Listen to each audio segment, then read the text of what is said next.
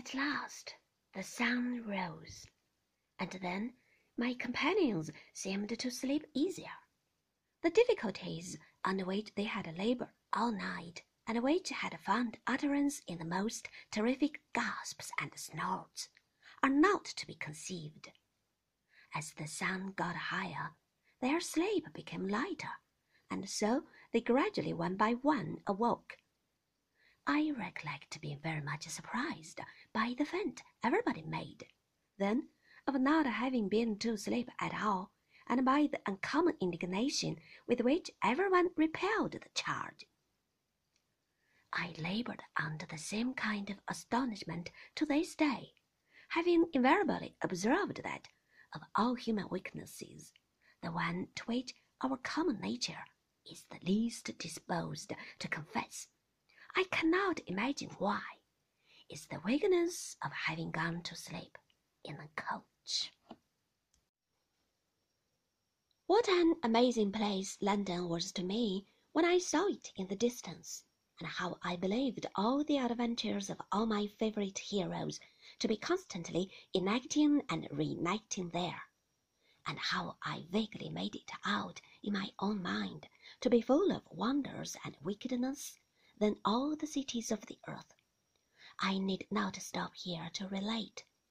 We approached it by degrees, and got, in due time, to the inn in the Whitechapel district, for which we were bound. I forget whether it was the Blue Bull or the Blue Boar, but I know it was the Blue something, and that its likeness was painted up on the back of the coach.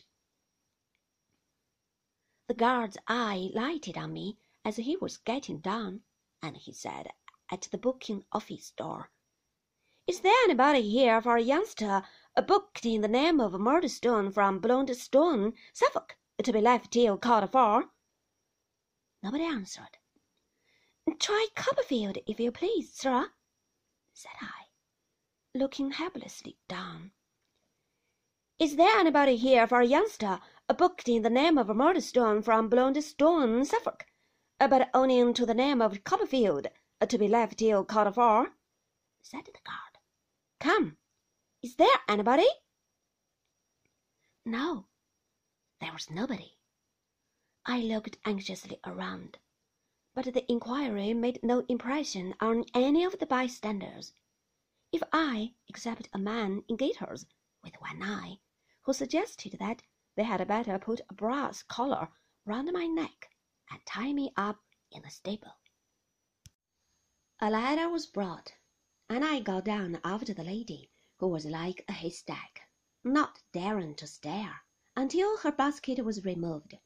The coach was clear of passengers by that time. The luggage was very soon cleared out. The horses had been taken out before the luggage, and now the coach itself was wheeled and bagged off by some hostlers out of the way. Still, nobody appeared to claim the dusty youngster from Blunderstone, Suffolk. more solitary than Robinson Crusoe, who had nobody to look at him and see that he was solitary, I went into the booking office, and, by invitation of the clerk on duty, passed behind the counter, and sat down on the scale at which they weighed the luggage. Here, as I sat looking at the parcels, packages, and books, and inhaling the smell of stables, ever since associated with that morning, a procession of most tremendous considerations began to march through my mind. Supposing nobody should ever fetch me, how long would they consent to keep me there? Would they keep me long enough to spend seven shillings? Should I sleep at night in one of those wooden bins with the other luggage, and wash myself at the pump in the yard of a morning? Or should I be turned out every night and expected to come again to be left till called for when the office opened next day. Supposing there was no mistake in the case, and Mr. Murdstone had devised this plan to get rid of me, what should I do?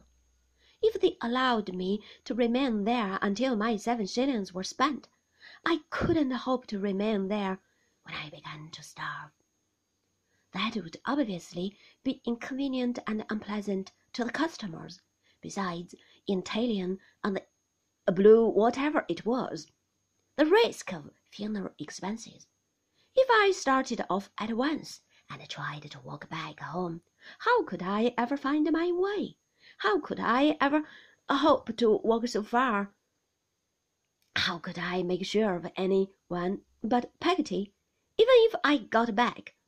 If I found out the nearest proper authorities and offered myself to go for a soldier or a sailor, I was such a little fellow that it was most likely they wouldn't take me in.